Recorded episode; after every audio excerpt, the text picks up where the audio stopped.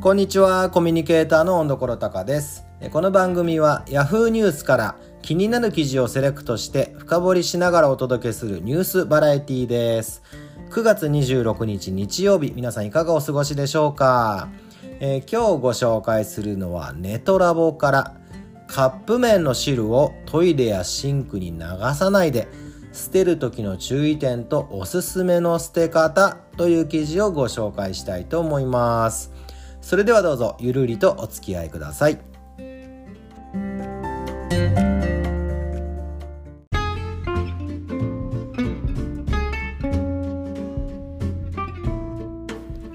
え今日の記事はですねアクセスランキングの第何位だっけ？第3位だったかな？ぐらいに入ってたので、まあ、ご紹介したいなと思ってるんですけどえ実際に記事が出たのは9月23日木曜日ですね。ということはなんかこうよく見られてる記事なんでしょうがこれいかにも気になるタイトルでございます。カップラーメン。僕今日お昼も食べちゃいましたけど皆さん好きですか？でカップラーメンね外で食べたいなって思う時とかあとあの旅行先のホテルで食べたいなっていう時とかありますよね。で自宅だったらねまだその三角コーナーのねビニールの中にこう流し込んで具と汁を分けるとかいうやり方もあるんですけどそうもできない環境ってあるじゃないですか。そういう時皆さんどうされてます？っていうのを解決するのが今回の記事になります。それでは早速いってみましょう、えー、在宅の時間が多くなりお家でご飯を食べる機会が増えたという人も多いでしょう。そんな時手軽に食べられるカップ麺にはついついお世話になってしまいますよね。え今回はカップ麺につきものの悩みである汁の捨て方についてトイレに流すなどよく聞く捨て方の注意点をお伝えします。最後におすすめの捨て方も紹介するので参考にしてみてください。えまずトイレに流すと排水管が詰まる恐れがある。えー、残った汁をトイレに流している人もいるかと思います。しかしトイレの中は冷たい水が流れるためカップ麺の油分が固まりやすいです。そのためカップ麺の汁を流すと排水管が詰まる恐れがあるので気をつけましょう。なるほど。トイレの中は冷たい水が流れるということですね。だからこう油分が固まりやすいと。そんなこと全く気にしたことなかったですね。まあ、実際ちょっともうこれは告白めいたものになるんですけど、旅先のホテルでカップ麺食べた時は申し訳ないです。僕はもうトイレに残り捨ててましたね。残りのちょっとした具材と汁。だって、ねえ、夜カップ麺食べて置いといたらもう部屋中カップ麺じゃないですか。そうおっしゃってましたね。はい次行きましょう、えー、シンクに捨てる時はお湯を流しながら捨てる。え、シンクに捨てる場合も排水管の詰まりに気をつけましょう。詰まるのを少しでも防ぐためにお湯を流しながら捨てるのがおすすめです。汁の油分が固まりにくくなり、え、排水管が詰まるリスクを抑えられます。ああってことはあれなんだね。そのカップ麺の汁の油分っていうのは固まりやすいってことなんですね。低温によってね固まりやすいってことなんだ、うん。えー、またシンクに汁を捨てる場合週に1回は排水管を掃除してください。定期的に掃除することで油分で排水管が詰まるリスクを下げられます。掃除の仕方はまずシンクの半分ぐらいまで45度程度のお湯をためます。溜まったらそのお湯を一気に抜くだけで OK おへえ。なるほど。えー、排水管の表面は脆いので、45度ぐらいの温度に設定して行ってください。これ、いいね。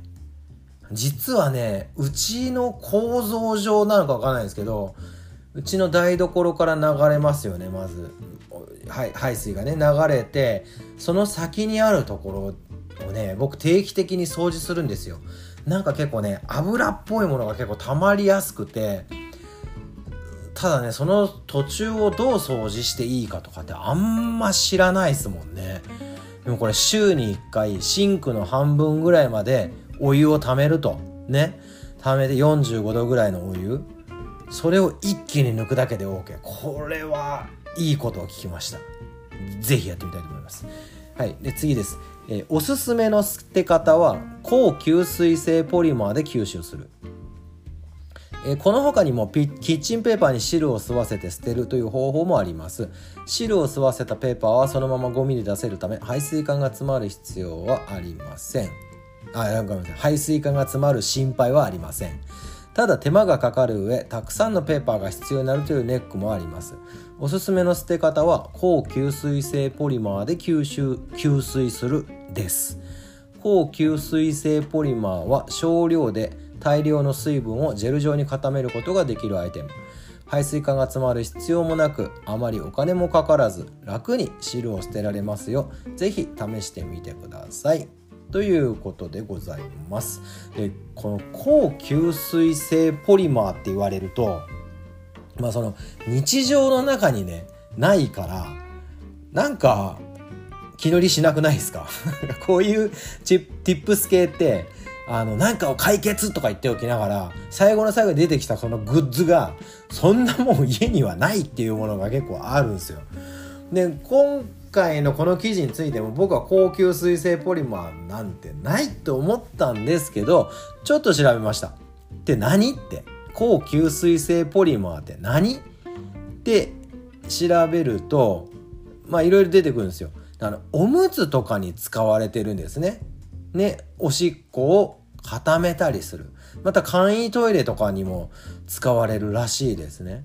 で、ただ実際どんなもんなんだろうなと思ってね、YouTube で検索したんですよ。そうすると、あのー、水をね、タイルの上に巻いてる水とかを固めたりしてる動画がありました。ちなみにちょっと補足なんで、補足っていうか追加情報なんですけど、まあ、実験でねその固まったものにね塩を混ぜるとねまた水分が出てくるという。塩と相対するなんか成分なんですかね。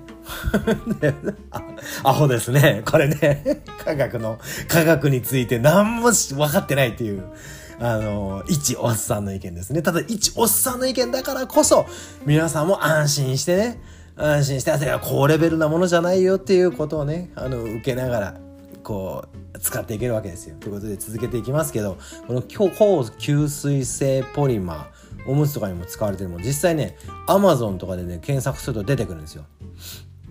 出ますねどんどん出ますよ。Amazon's チョイスからベストセラーまでまあ結構いろんな種類がありますね。うんうん、でただ、まあ、これだけだとよくわからないので、えー、YouTube で高吸水性ポリマースペースカップ麺で検索してみました。そうするとそんなにね数あの再生回数多い動画でもないんですけど、まあ、1000回弱のやつとかででね見てみたんですよ。僕がね見させていただいたのは九州日和ソロキャンプというチャンネルさんですね。こっちキャンプでカップラーメンの残り汁どうしてる？ってこれもう本当に具体的にやってるのでね非常に分かりやすかったです。で結果から申し上げますと、えー、カップラーメンをね食べてるんですね。この方はあのカップヌードルのカレー味を食べられました。はい。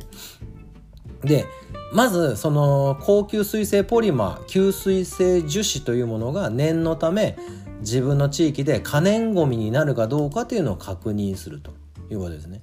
で外で使うのにね僕、まあ、この Amazon で見ていただければ分かるんですけどこれ旅行を持ってくかっていう、まあ見栄えなんですよ。うん。なんかこう、倉庫とかにあっての農業とかに使うやつじゃないのみたいな感じなんですね。